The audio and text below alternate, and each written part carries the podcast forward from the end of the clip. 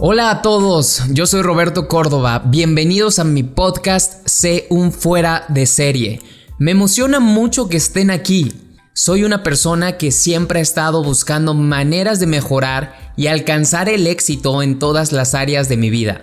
Y ahora quiero compartir contigo todo lo que he aprendido y las herramientas que me han ayudado a destacar en el amor, espíritu, salud, relaciones, finanzas y trascendencia. En este podcast mi objetivo es brindarte consejos prácticos y recursos para que puedas destacar en cada una de las áreas clave para sobresalir en la vida y marcar una diferencia en el mundo. Estoy convencido de que si te comprometes contigo mismo y aplicas lo que aprendas en este podcast, podrás llevar tu vida al siguiente nivel. Te garantizo que te motivaré a tomar acción y alcanzar todo tu potencial. Bienvenidos a C un fuera de serie.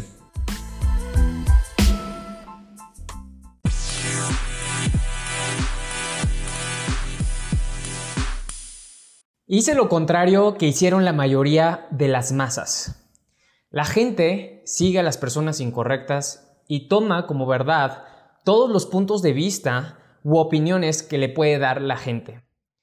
Y hay un dicho muy famoso de Benjamin Franklin que dice, escucha y respeta a, todas aquellas personas que creen tener la razón, pero solo sigue aquellas que tienen los resultados que tú quieres tener.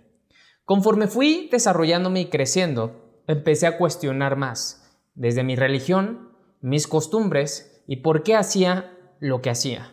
Y me di cuenta que generábamos ciertos patrones, ciertas tendencias, y no es por genética, es por duplicación, por la manera en cómo nos rodeamos con la gente con la que más convivimos. Y esto genera un impacto a lo largo del tiempo en tus maneras de ser, en tu carácter, en tu personalidad.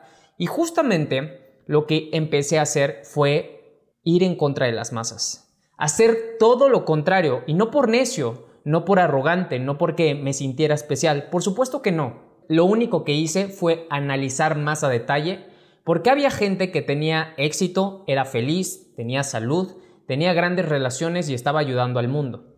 Y me di cuenta que no estaban haciendo lo mismo que la mayoría de las personas hoy en día hace. No se están quejando, no tienen un día favorito, no están pensando cómo salir a vacacionar a cada rato y no están gastándose su dinero únicamente en cosas que no necesitan.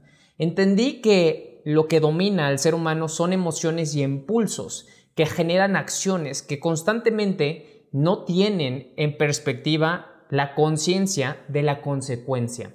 Y justamente de esto se trata este episodio de mi podcast. Yo soy Roberto Córdoba y te voy a contar cómo hice todo lo contrario de lo que la mayoría de las personas me dijeron.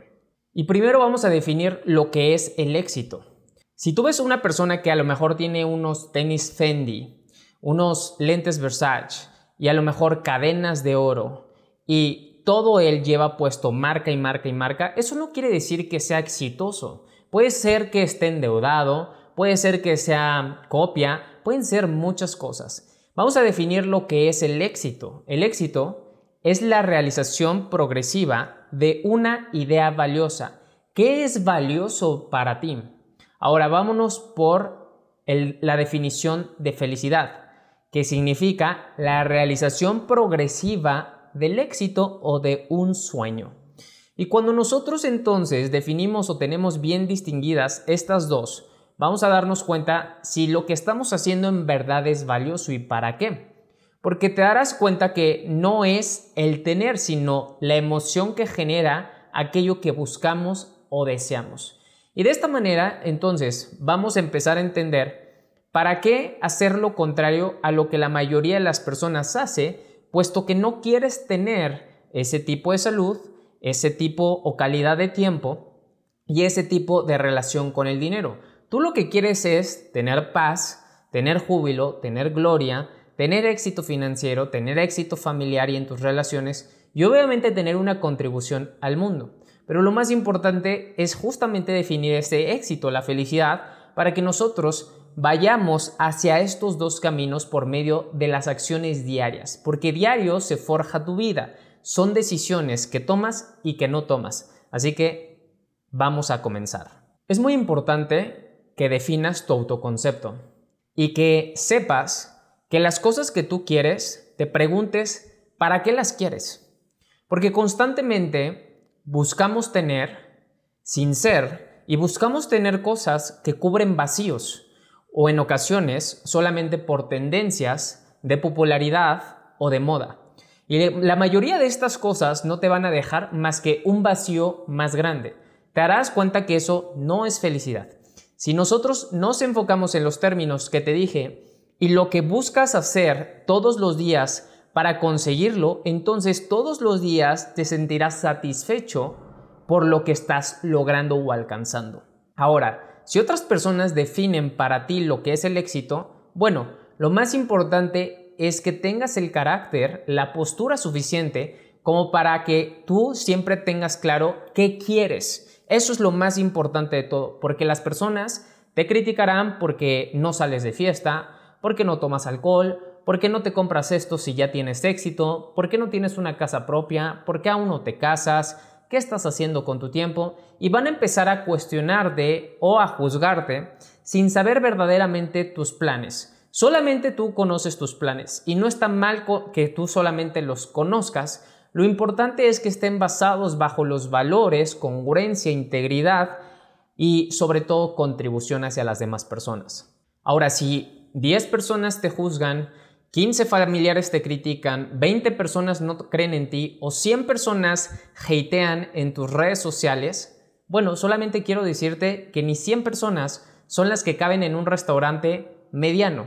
La mayoría de los restaurantes medianos a grandes les caben de 200 a 500 personas. Entonces, supongamos que te están criticando la cantidad de personas que caben en un restaurante mediano. Y eso no es nada de la población a la cual puedes impactar con tu idea valiosa. Y te estoy poniendo un contexto, porque justamente yo fui criticado muchas veces, juzgado bastantes veces, hateado bastantes veces e incluso hicieron memes y un montón de historias sobre mí. Pero lo importante es qué crees de ti mismo, cuáles son tus sueños, para qué quieres lograr eso.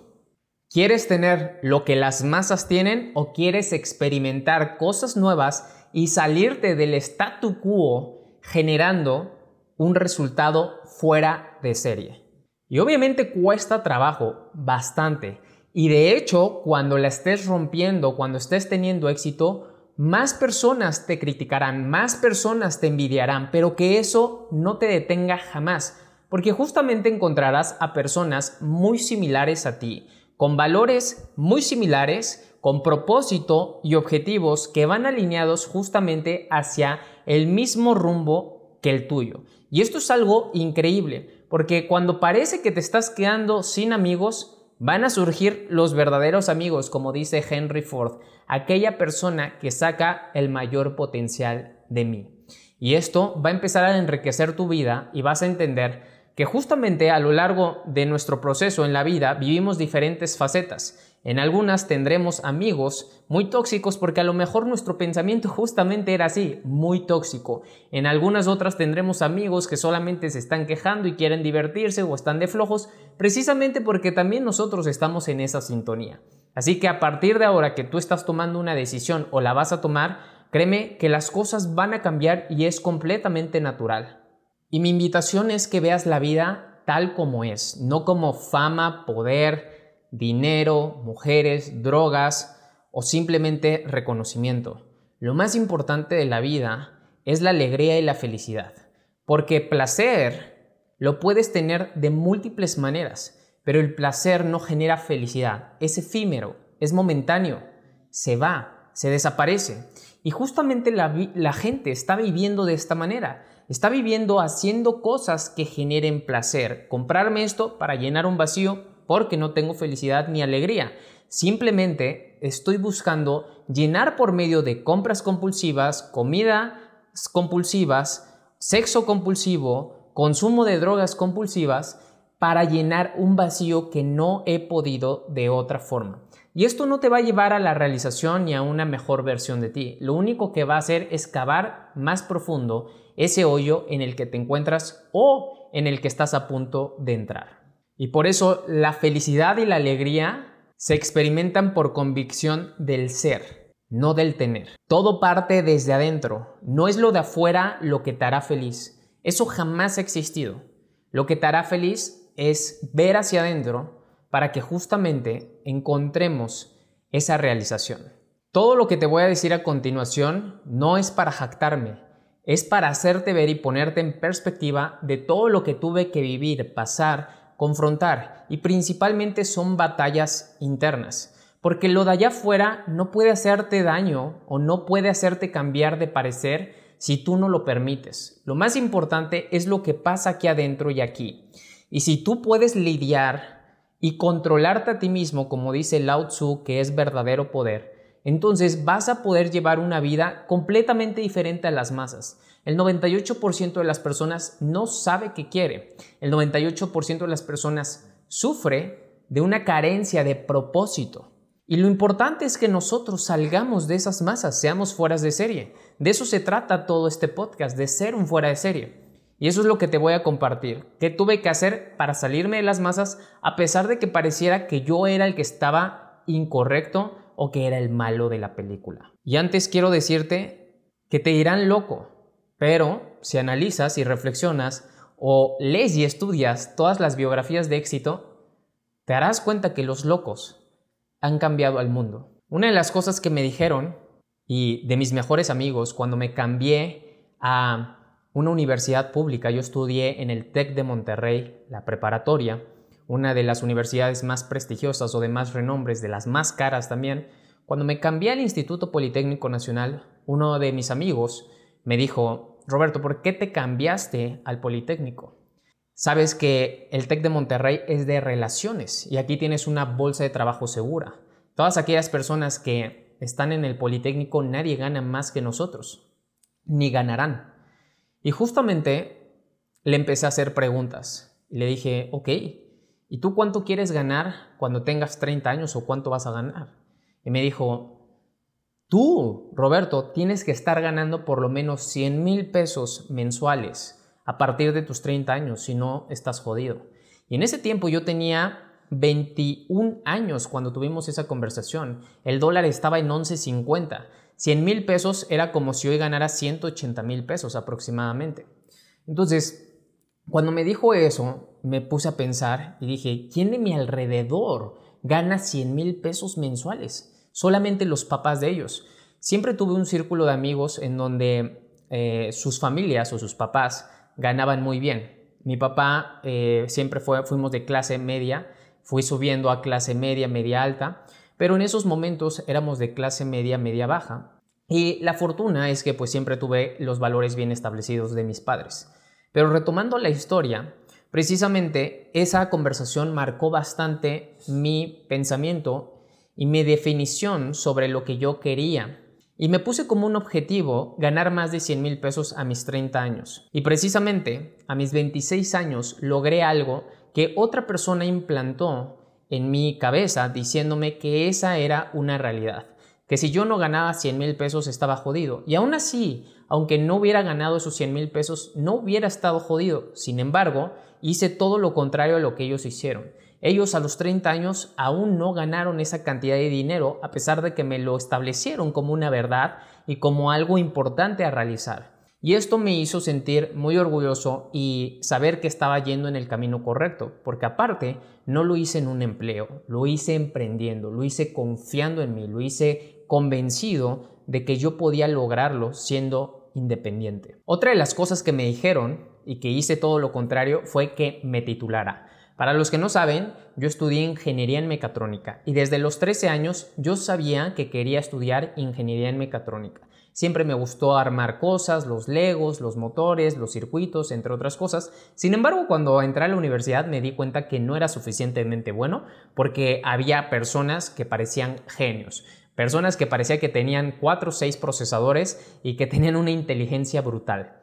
Pero, pues acabé la universidad. La acabé en 10 semestres, 72 materias. El promedio de las personas en mi universidad lo acababa en 11 a 12 semestres. Yo lo acabé en 10 semestres con un promedio de 9.13, un muy buen promedio.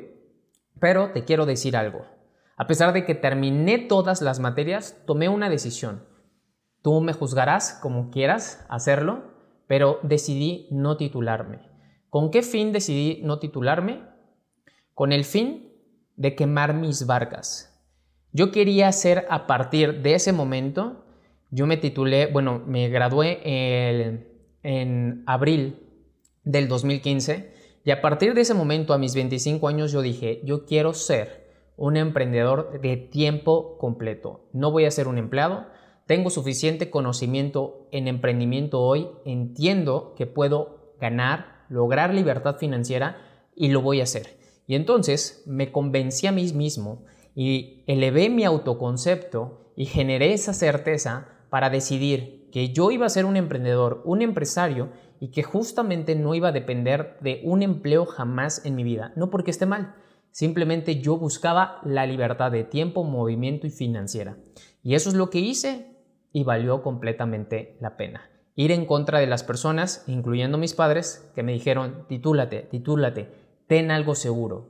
Ahora, esto no quiere decir que, te que yo te invite a hacer lo mismo. Yo tenía un fuerte deseo y tú tienes que tener un fuerte deseo para hacerlo. Pero yo sabía que si quemaba mis barcas en ese momento en que no tenía ningún compromiso, pues iba a poder lograrlo con mayor facilidad. Otra de las cosas que me han dicho muchas personas es, ¿por qué aún no te compras una casa? Cuando tú vas estudiando finanzas personales, los mentores, gurús y la gente más millonaria del mundo te vas a dar cuenta que no viven en una casa propia, ninguno. Todas las casas son rentadas y si tienen bienes raíces, tienen bienes raíces que les generan dinero, que les generan un flujo de efectivo mensual, pero nadie de ellos vive en una casa propia. La mayoría de las personas que tú ves que viven en una casa propia no tienen la inteligencia financiera a pesar de que ganen millones de dólares. Eso no quiere decir que sean inteligentes financieramente. Lo más importante es que sepas que una casa no es la mejor inversión. De hecho, es un pasivo. Tú vives en ella, no le sacas dinero, te demanda dinero. Quiero decirte que a lo largo de este tiempo que yo llevo emprendiendo, he rentado y he vivido en extraordinarios lugares y a lo mejor me dirás, con ese dinero ya te hubieras comprado una casa. Sí y no, porque afortunadamente he vivido en lugares increíbles, increíbles, enfrente del mar, en fraccionamientos muy bonitos, en departamentos que tenían golf, boliche, eh, dos cines, cuatro albercas, eh, parque acuático, entre otras cosas y no es para jactarme, te voy a decir algo muy importante acerca del rentar. Cuando tú rentas, no posees y no tienes un compromiso forzosamente, puedes pagar una penalización. Cuando tú compras un bien inmueble, lo que tienes que hacer es dar un enganche. Si yo te dijera cuánto he invertido en mi negocio, no ha sido ni siquiera lo que tú has dado en un enganche de un departamento de 2 millones de pesos. Y mi negocio me ha generado más de eso.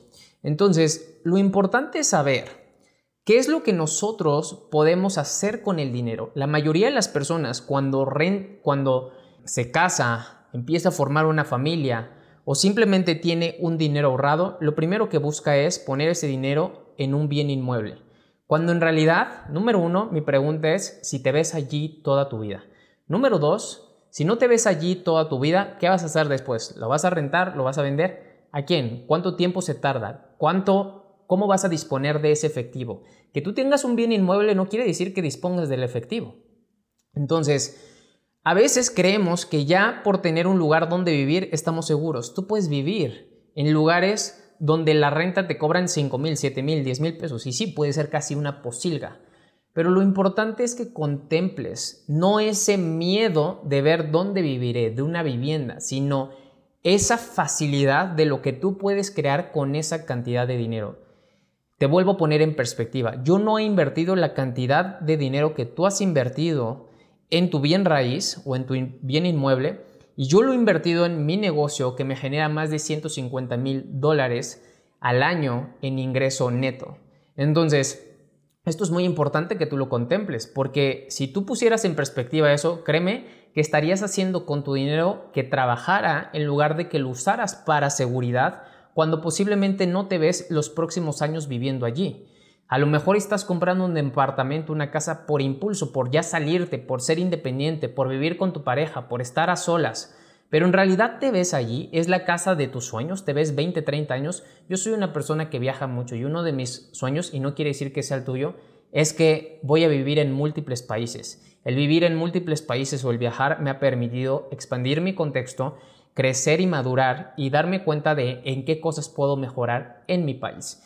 Y precisamente cuando tú empiezas a contemplar todos estos panoramas que son posibles para ti, puedes detener ese impulso que la mayoría de las personas hacen. La mayoría de las personas está endeudada, ha perdido sus casas, está pagando su casa, paga su casa de 15 a 30 años, cuando la gente exitosa no hace eso. Y en 15 a 30 años, si tú ves la historia de cualquier persona exitosa, han creado negocios en donde hoy se podrían comprar la casa que tú tienes en menos de un segundo o una casa como la que tú tienes diariamente. Entonces, ¿por qué no mejor empezar a invertir ese dinero en ti? Que esa es la clave de todo eso. Otra de las cosas relacionado a familia, casa, fue que me dijeron que me casara. Una de las cosas que comúnmente escuchamos es te debes de casar a los 30 o ya cásate porque te vas a quedar, etc. Número uno, tú no necesitas a nadie para que, para que complete tu vida. Tú eres un ser completo. Tú puedes em, contribuir a múltiples seres, a múltiples y millones de personas con tu trabajo, con tu servicio, con tu producto y estar dejando un legado. Número dos, al momento de tú ser feliz y tú amarte, puedes ser feliz con otra persona y amar a la otra persona tal como es debido a que tú te amas. La mayoría de la gente cree que se ama, pero la mayoría de la gente en realidad tiene apegos y tiene conceptos de lo que es el amor y el cariño debido a la forma en cómo nos criaron. Pero cuando nosotros empezamos a tener esta conciencia, veremos si en verdad nos amamos. Y la simple pregunta es, si tú te amas, ¿por qué te harías daño? ¿Por qué comes como comes? ¿Por qué haces lo que no te gusta? ¿Por qué sacrificas horas de tiempo en el tráfico cuando podrías invertirlas en ti mismo? Y estas cosas a lo mejor tú dices, ay, qué exagerado, todo mundo lo hace. De eso se trata este podcast, de ir en contra de las masas. Yo hice todo lo contrario a lo que hacen las masas. Todo lo contrario, porque tuve desde una muy temprana edad esta perspectiva. Y esta perspectiva a largo plazo me ha hecho ganar más, no dinero, sino tiempo, satisfacción, felicidad, salud, gozo, plenitud. Esas cosas no se compran, esas cosas no se ganan en el trabajo, esas cosas se desarrollan con el tiempo haciendo cosas en ti, algo que has dejado a un lado. Entonces, la razón por la cual no me he casado es para ponerme a prueba. Ponerme a prueba de los impulsos de emociones.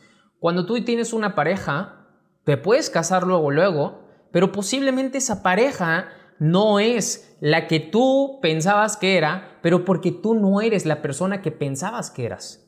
La mayoría de la gente culpa a las parejas, cuando en realidad el culpable o el responsable es uno mismo. Cuando algo no funciona, no es que la otra pareja no funcione, es que tú también generas algo en la relación que no funciona. Entonces, a lo largo del tiempo que yo llevo eh, en mi relación con Naya, la conozco desde el 2012, fuimos novios en el 2012, cortamos en el 2014, regresamos en el 2019, tuvimos cinco años eh, de espacio, por así decirlo, donde yo me enfoqué a crecer y desarrollarme, ella también. En el 2019 yo decido regresar con ella como pareja y decidimos regresar y en ese momento juntarnos y vivir, sin ser esposos, sin ser eh, algo formal ante la iglesia, registro civil, etc. Pero decidimos vivir juntos. Y llevamos cuatro años viviendo juntos, estando todo el tiempo juntos. Tengo un episodio de mi podcast de siete razones por las cuales las relaciones fracasan, que está muy bueno, lo hice con Naya. Y ahí hablamos acerca de cómo ha sido nuestra relación. Y precisamente cuando tú empiezas a hacer una introspección de ¿para qué casarnos? ¿Cuál es el fin de tener un título, volvemos a lo mismo. En primer lugar, nosotros ni somos católicos, no nos vamos a casar por la iglesia. Registro civil lo podemos hacer, es una nota, simplemente es, un, es una nota.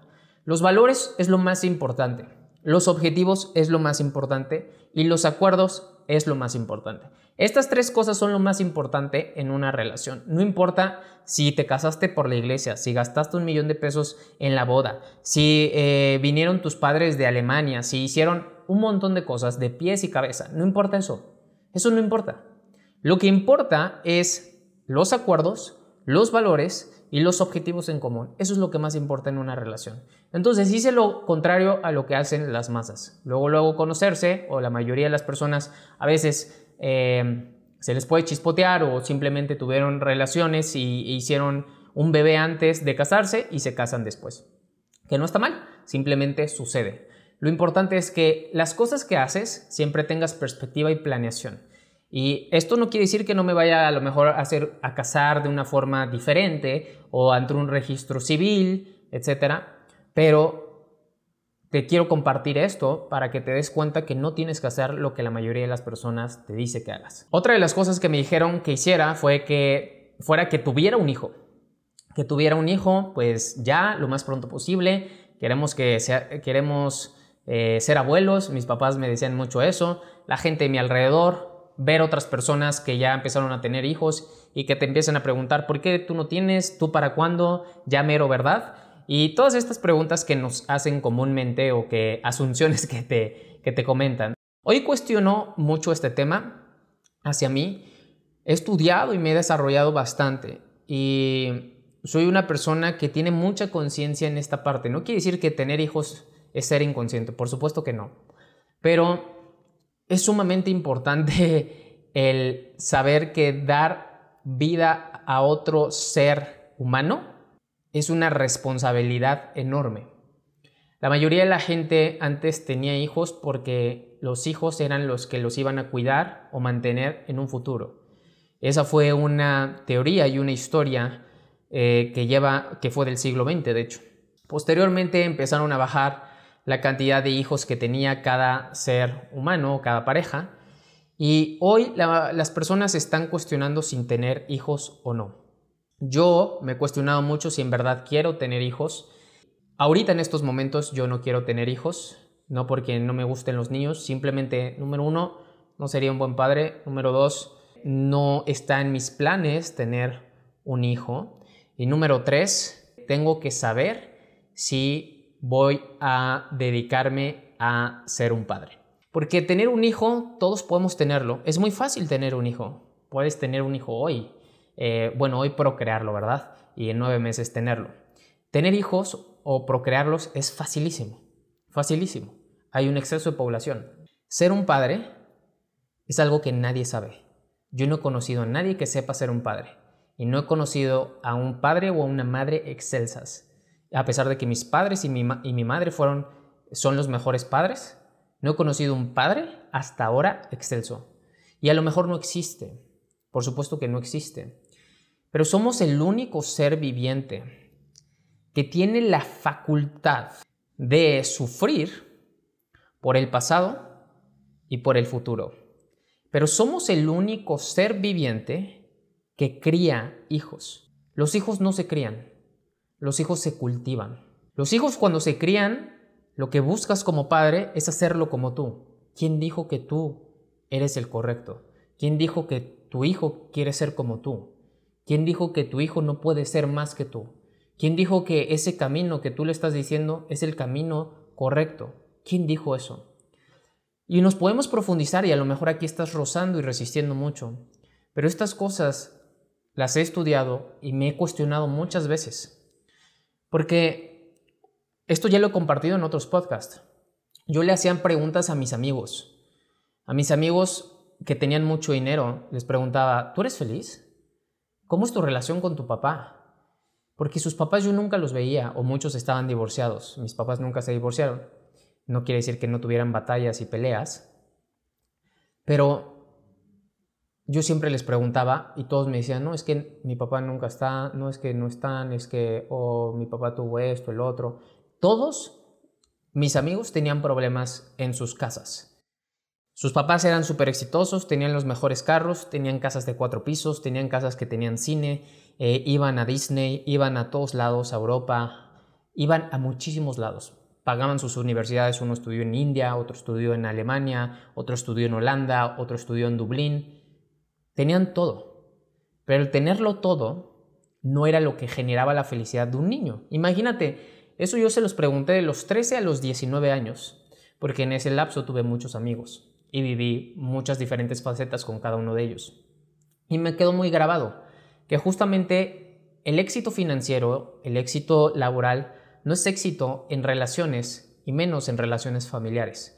Posteriormente también empecé a tener amigos multimillonarios eh, que, que tenían hijos y no se llevaban bien con sus hijos. Amigos multimillonarios ya de 50, 45, 50 años y no se llevaban bien con sus hijos. Sus hijos los odiaban.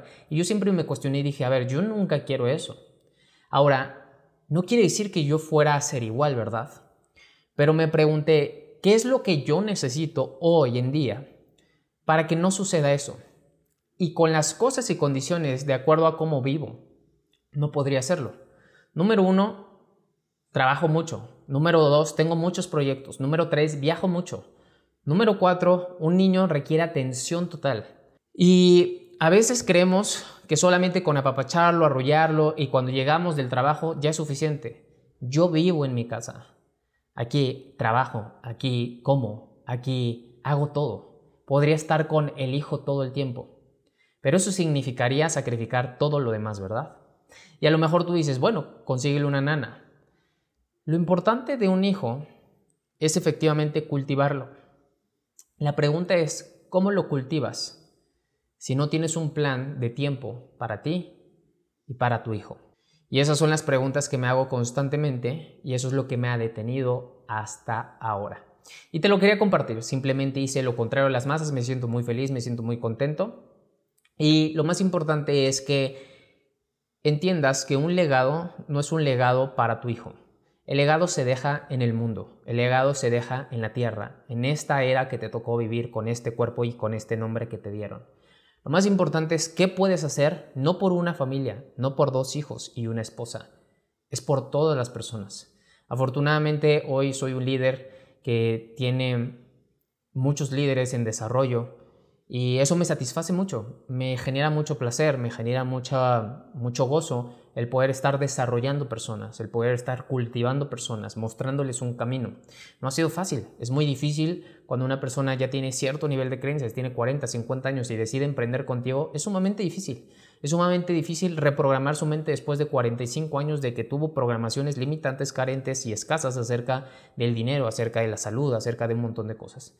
Entonces a mí me ha tocado elegir ese papel y justamente por eso hoy no tengo hijos. Otra de las cosas que me dijeron es que las redes de mercadeo era para las personas que nunca tuvieron éxito en su profesión. Y quiero decirte que las redes de mercadeo es la mejor forma en cómo tú puedes emprender. Las redes de mercadeo transformaron mi vida. Las redes de mercadeo es para aquellas personas que comprenden los negocios y quieren más. Las redes de mercadeo es un vehículo financiero que te puede dar la libertad financiera obviamente con un trabajo arduo, eh, pero tiene esa capacidad y te la puede dar gracias al nivel de apalancamiento que tiene. Quiero ponerte en perspectiva. Uno de mis mentores en las redes de mercadeo, uno de mis uplines, fue Billy Robsar, este gran productor y director de cine mexicano muy famoso, exitosísimo, multimillonario, de las familias más poderosas de todo México, de las 10 familias más poderosas de todo México. Y Billy Robsar eh, cuando hacía redes de mercadeos, él fue mi upline o fue mi líder en una empresa en la que estuve en el 2000, del 2015 al 2016. Él me dijo, la razón por la cual yo hago redes de mercadeo no es por dinero, es porque es una forma de cómo puedes contribuir a las personas en su desarrollo como líderes y empresarios para que generen su granito de arena. En la mayoría de las industrias tú te enfocas en tu propio trabajo, en tus propias competencias, Estás en la industria restaurantera, estás en la industria de telecomunicaciones, estás en la industria de software, estás en la industria de alimentos, en donde sea. Te enfocas en desarrollar tu empresa, pero no le ayudas a otras personas a desarrollar sus empresas. Son muy pocas las personas, justamente, que lo hacen. Las personas que yo sigo sí ayudan a los jóvenes a desarrollarnos como personas, a crear negocios. Es lo que yo hago también. Entonces, la razón por la cual he elegido redes de mercadeo y te puedo decir que es la mejor decisión que he tomado y me siento muy orgulloso de esta industria es porque es una industria que me ha dado mucha abundancia, porque es demasiado abundante, de hecho es la industria que más millonarios ha desarrollado en la historia de la humanidad, más arriba que la industria de las ventas directas. Y esta industria te genera un desarrollo. Todo este desarrollo que hoy tengo, esta conciencia, ha sido gracias al estudio y a los coaches, las mentorías, los cursos, los seminarios y el que vas entendiendo y distinguiendo ciertas cosas que la vida no es dinero, la vida no es el trabajo, la vida no es tener un carro, una casa, una pareja y, e hijos. Eso no es la vida. La vida es más que esas cosas que ves o percibes con tus cinco sentidos y que posiblemente en algún momento te dan placer. La vida es muchísimo más que eso. Y una de las cosas más grandiosas de la vida es ayudar a personas que no tienen nada que ver con tu sangre, pero todos estamos conectados. Y en las redes de mercadeo, de hecho se llaman redes de mercadeo porque hay muchas personas, es precisamente eso, el poder contribuir y ayudar a miles y millones de personas. Otra de las cosas relacionadas con esto de las redes de mercadeo, me dijeron que me buscara un trabajo de verdad. Muchos amigos, familiares me dijeron, búscate ya un trabajo de verdad. Y de hecho ya estaba ganando aproximadamente 50 mil pesos en el, en el 2016. Y me acuerdo que me decían, búscate un trabajo de verdad. Y ya ganaba muchísimo más que mis amigos del TEC a esa edad. Y yo me preguntaba, ¿por qué me dicen esto? Si la verdad es que me va bien, tengo tiempo, me estoy desarrollando, estoy cultivando mi ser, tengo buena salud, eh, me relaciono con gente increíble, viajo, pero la mayoría de las personas buscan siempre la seguridad. Y aquellas personas que te dicen estas cosas, no es porque sean negativos y hay que entenderlos, hay que ser flexibles, simplemente tienen miedo de que te vaya mal, porque te quieren, te valoran, eh, están pensando qué va a pasar con tu futuro, no te quieren ver en la calle, no te quieren ver en drogas, no te quieren ver pidiendo dinero, obviamente. Pero lo importante es que sepas y definas qué quieres, y con un fuerte deseo, compromiso, disciplina y principios de éxito, te bases en ello y vayas por todo. Eso es justamente lo que hice.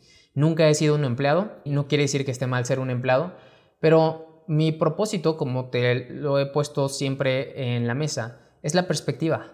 Es perspectiva de qué es mi vida, qué es esta vida. La vida es trabajo, la vida es vivir para un hijo, la vida es para mantener a una esposa, la vida es para gastar el dinero. ¿Qué es la vida?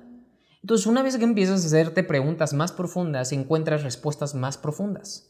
Esas respuestas más profundas te van orillando a tener una conciencia que la mayoría de las personas no tiene, que la mayoría de las personas simplemente ejecuta por reacción, bajo observación, observación de las masas.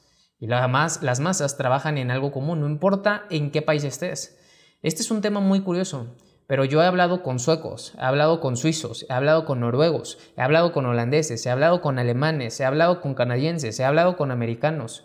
Y siempre les pregunto, siempre les pregunto cuando empiezo a desarrollar obviamente la conversación, pero yo siempre saco a la mesa cuánto gana una persona promedio allá y cuánto gana una persona rica allá. Siempre les pregunto. Y me doy cuenta que las cantidades son exactamente las mismas. En serio, la cantidad que ganan los ricos en un país es exactamente la misma, menos en Estados Unidos. En Estados Unidos un rico rico gana muchísimo más dinero. Pero esto te lo, te lo digo porque la mayoría de la gente hace cosas, incluso puedes estar en una clase media alta y alta y estar haciendo las mismas cosas que hacen la clase media alta y alta y a lo mejor es gastarse su dinero en cosas que no tienen sentido o pretenciosos. Porque también hay de esos.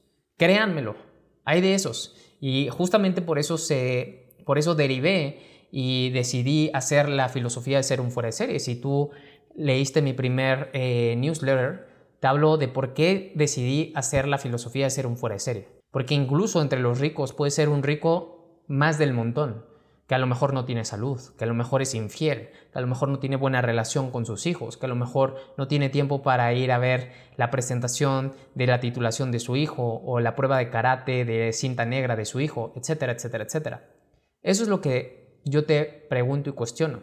Y esas cosas son las que me han hecho ir en contra de las masas. Por eso he hecho todo lo contrario a lo que hacen las masas, todo. Simplemente te estoy poniendo ejemplos. Ahora, no quiere decir que yo esté, que sea el correcto que esté bien lo que hice, pero me ha dado felicidad, me ha dado gozo y eso es algo muy importante. Otra de las cosas relacionadas con trabajo es que el director de carrera de mecatrónica del TEC de Monterrey, cuando le dije adiós porque me iba al Instituto Politécnico Nacional a estudiar la carrera, la universidad, a mi papá en ese momento ya se le complicaba mucho pagar mi carrera y pagar la preparatoria de mi hermano. Y en ese momento el director de carrera de mecatrónica me dijo, ¿qué vas a hacer el día de mañana que un Exatec sea tu jefe? Y le dije, eso nunca va a pasar. De hecho, yo le voy a brindar trabajo a los Exatec. Y no le he brindado hasta ahorita trabajo a los Exatec, sin embargo han estado en, mi organización, en mi, en mi equipo, Exatex. Yo no brindo trabajo, simplemente doy oportunidades de emprender y los guío. Y he liderado a Exatex. He ayudado a otros a hacer negocios, aunque no hagan eh, redes de mercadeo, les he ayudado. A grandes promedios de finanzas y de ciertas carreras que me han buscado, que eran amigos míos, me han buscado para hacer negocios. Justamente es muy chistoso. Pero cuando tú estás convencido de lo que vas a hacer, quemas tus barcas y tienes claridad con un fuerte deseo, justamente esto pasa. Yo sabía y lo decreté, lo decreté con tal convencimiento que justamente ha pasado. Y eso es lo que hace que tu vida empiece a ser extraordinaria. Porque haces cosas extras a las que la mayoría de las personas hace, porque ellos se quedan en lo ordinario, que no está mal, es ordinario. Y esa es la razón por la cual se vive una vida que está en el statu quo. Por ejemplo, otra de las cosas que me decían mis amigos es que los viernes y sábados son de fiestas para entrar, para salir, para convivir o con beber, ¿no? Pero yo comprendí a los 25 años después de que toqué fondo. Fui una persona que le encantó la fiesta durante 5 años. Todos los fines de semana me iba de fiesta para cubrir vacíos, principalmente. A partir de mis 25 años, eh, a partir de junio del 2015, me, me enfoqué en estudiar. Y si yo te digo todo lo que gané gracias a esa decisión, que estuve tentado tanto tiempo, porque mis amigos me seguían invitando, porque sabía que pues, era divertido, sabía que con el alcohol, con la fiesta, eh, pues hacía muchas locuras. La verdad es que pues me divertía, los hacía divertirse también, íbamos a todos lados. Pero ¿sabes lo que gané en esos fines de semana que he dejado de tomar? ¿Sabes cuánto dinero he ahorrado? ¿Sabes cuánta energía y concentración me ha dado todos esos fines de semana? Si yo lo pongo en un interés compuesto, esa es la razón por la cual hoy tengo más éxito que la mayoría del promedio. Porque he hecho esas cosas diferentes. No he gastado en alcohol, no he gastado en fiestas, no he buscado lastimar a mi cuerpo, porque a lo mejor tú dices, no, no estoy buscando, pero lo estás lastimando, lo estás deteriorando, lo estás intoxicando, estás en un ambiente lleno de humo de cigarro, eh, estás siendo tentado por a lo mejor mujeres cuando tienes una pareja, entre muchas otras cosas. No nos damos cuenta de esas pequeñas cosas porque son naturales para los que están a nuestro alrededor, son naturales para la gente. Y si te das cuenta, todo este podcast ha tratado de eso. La razón por la cual no nos salimos del statu quo o de las masas es porque parece normal y parece que lo estamos haciendo bien. No es que esté mal, pero tampoco está bien. Porque yo sé que tú naciste para triunfar, yo sé que tú naciste para ser más, yo sé que tú naciste para explotar tu potencial, yo sé que tú naciste no para complacer a una persona, no para satisfacer las necesidades de un hijo, Tú naciste para contribuir, para ser tu mejor versión, para buscar la realización, para ser feliz, para ser libre. Tú no naciste encarcelado, tú no naciste con una cadena, tú no naciste con el tiempo limitado en horarios, tú naciste libre. El que se ha puesto esos límites, esos topes, esos bloqueos, esos candados, quien ha sido, eres tú. Pero también así como te los has puesto, te los puedes quitar. La pregunta es por qué no te los quitas, porque sigues observando a tu alrededor, a las masas, y sigues haciendo lo que esas personas hacen. Por eso si tú comienzas y tomas la decisión con postura, con carácter, con determinación y ese, ese foco para lo que sí quieres, vas a cambiar por completo tu realidad, en todos los sentidos, en todos los sentidos. Otra de las cosas que me dijeron es que me compraron un carro. Siempre me decían, cómprate un carro, es que comprar un carro es mejor. Todos los carros que he tenido desde el 2016, en el 2016 me compré un León, lo tuve dos años, lo renté por leasing. Un León, versión 15 años, increíble, padrísimo el carro. Uno de los mejores carros, rapidísimo, increíble, negro con reinas naranjas. Yo tenía 26 años en ese momento. Otro carro me lo eh, cambié el León, lo cambié por una Teca una Teca Blanca 2018 igual rentada. La tuve solamente un año porque justamente tuve un problema económico muy fuerte en el 2019 que tuve que soltar la posición. ¿A qué me refiero? Simplemente dejé de rentarlo. Dije, ya no puedo seguirlo pagando. Eh, muchas gracias, pero ya no lo voy a pagar y pues se lo regreso a la agencia y listo. Esas son las ventajas de poder rentar un carro y aparte que es deducible ante impuestos. Y Después de eso, afortunadamente, con las redes de mercadeo en la compañía que actualmente estoy, que se llama Pruvit, pude hacer que la compañía me pagara un carro. Igual lo renté, un Audi A5 Slime 2019, increíble, precioso, impecable, rapidísimo, lujoso, confortable, eh, rápido, muy muy padre este carro. Y fue rentado también. Y ahorita, afortunadamente, uno de los protocolos que tiene Pruvit o de las cosas que te deja esta compañía es que te puede estar pagando el carro a pesar de que ya se haya pagado por completo. Entonces, cuando terminó de pagarse el primer carro, que fue el Audi, me puse a pensar, oye, pero lo tengo que devolver. Afortunadamente no salió de mi bolsillo. Pero ¿qué pasaría si en lugar de hacer un contrato de financiamiento hago un contrato de compra? De todas maneras me lo está pagando Pruvit. Ahora, ojo, si no me lo estuviera pagando Pruvit, lo rentaría. Lo rentaría el carro. Ahora, ojo, si no me lo estuviera pagando Pruvit, no rentaría un carro de un millón de pesos como el que tengo hoy, un Mercedes. No pagaría un carro de un millón de pesos. Rentaría un carro de menor cantidad de dinero solamente para transportarme. Algo muy importante que debes de saber es que un carro es un pasivo. Así de simple, es un pasivo, no está poniendo dinero. En mí, en, en mi caso, es un carro que pagan y puede ser un activo, porque puede ser una forma de inspirar a las personas a, venga, vamos ahora por tu carro, vamos a trabajar para que tú tengas este bono y logres el cargo. Entonces, en mi caso es un activo y aparte me lo pagan y es deducible. Entonces, lo que te quiero decir es, cuestiona todo, cuestionen todo. A lo largo de este tiempo que he tenido cuatro carros, a ver si es el, el León, la Teca, el Audi y este, yo He pagado menos de un millón de pesos por estos cuatro carros. Este costó 360 mil. La Teca costó 448 mil. El Audi costó 700 870.000 y la, la Mercedes 888.000. Ahora, un truco. Solamente este fue nuevo. Estos dos fueron nuevos. Estos otros dos fueron seminuevos. La fortuna de aprender de los carros eh, rentados es que siempre te sale más barato rentar o comprar seminuevos. Es mejor. Carros que tengan mil kilómetros, 20.000 kilómetros, pueden estar impecables y se reducen a veces hasta 200 mil pesos el costo del producto. La camioneta que hoy tengo, la nueva, cuesta un millón cien y solamente de un año de diferencia me costó 888 mil pesos. O sea, es algo increíble, lo está pagando Pruvit. Pero, ¿a qué quiero llegar? A que cuestiones estas cosas. Estas cosas tan simples te pueden ahorrar dinero, te pueden hacer ver que hay formas más factibles también de ser más práctico y a lo mejor deducir impuestos, entre otras muchas.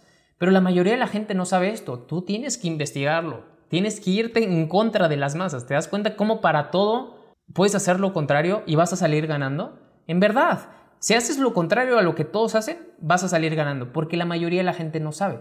Otra de las cosas que me da mucha risa, me dijeron que dejara, y no saben cuántas veces me criticaron, me dijeron de hasta lo que me iba a morir, fue que dejara la dieta keto y todo esto de las cetonas. Hoy tengo uno de los movimientos más grandes internacionalmente hablando, se llama Keto Reto, se fundó en el 2018, yo soy keto desde el 2015, es la alimentación más consciente que existe.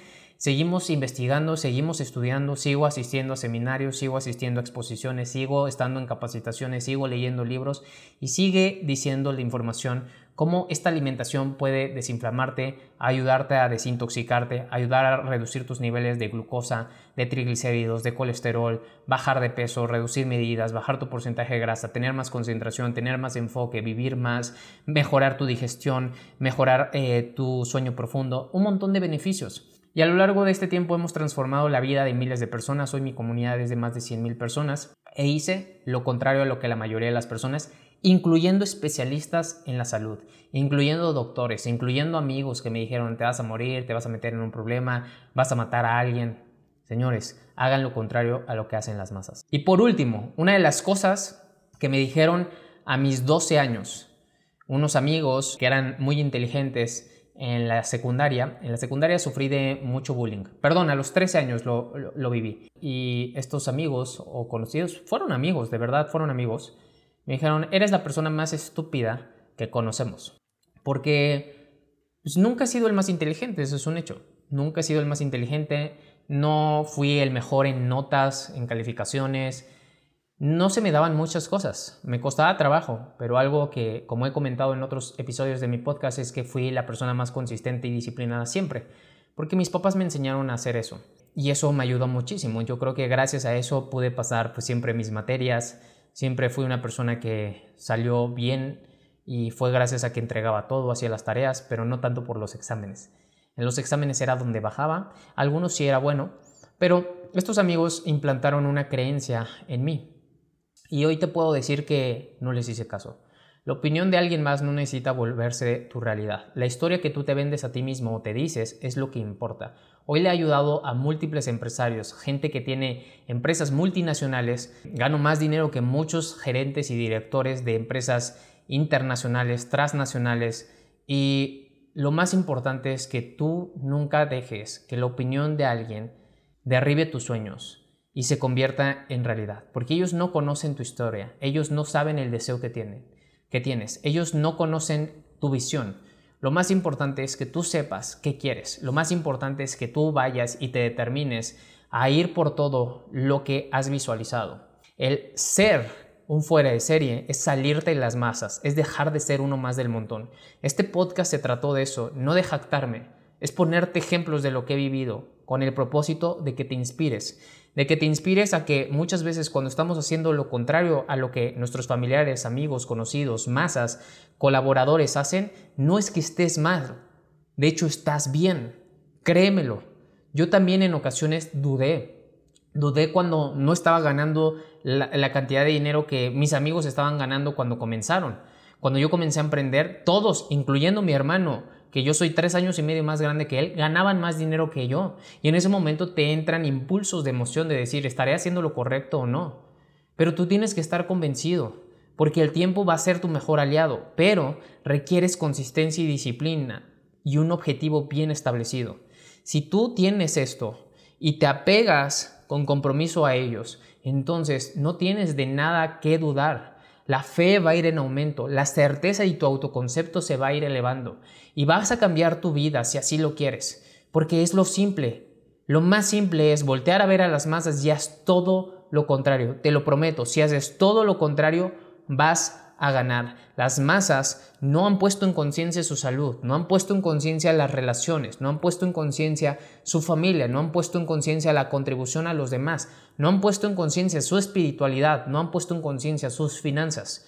Estas son seis áreas de un fuera de serie y la mayoría no le pone atención. Van en busca de la chuleta, van en busca del trabajo, descansan los fines de semana, salen a donde les alcanza, ahorran para irse de vacaciones. Señores, la vida no es así. La vida es más que eso. Así que si te gustó este episodio de mi podcast, suscríbete, compártelo, déjame una calificación o un comentario y recuerda suscribirte a mi newsletter El Credo de un fuera de serie, donde al suscribirte vas a estar recibiendo un credo cada jueves increíble en donde te compartiré tips y cosas que no comparto en ningún otro lugar. Y aparte te voy a regalar mi libro digital, La Hora de Oro, la hora más poderosa del día, donde te platico de cuatro disciplinas increíbles que transformaron mi vida. Y también te diré 10 títulos que si tú los lees van a cambiar por completo hoy la perspectiva que tienes acerca de la vida, del mundo, y esto va a cambiar tu mundo interno y yo sé que eso generará un resultado externo de maravilla. Así que suscríbete, te deseo lo mejor y recuerda, sé un fuera de serie. Bye bye.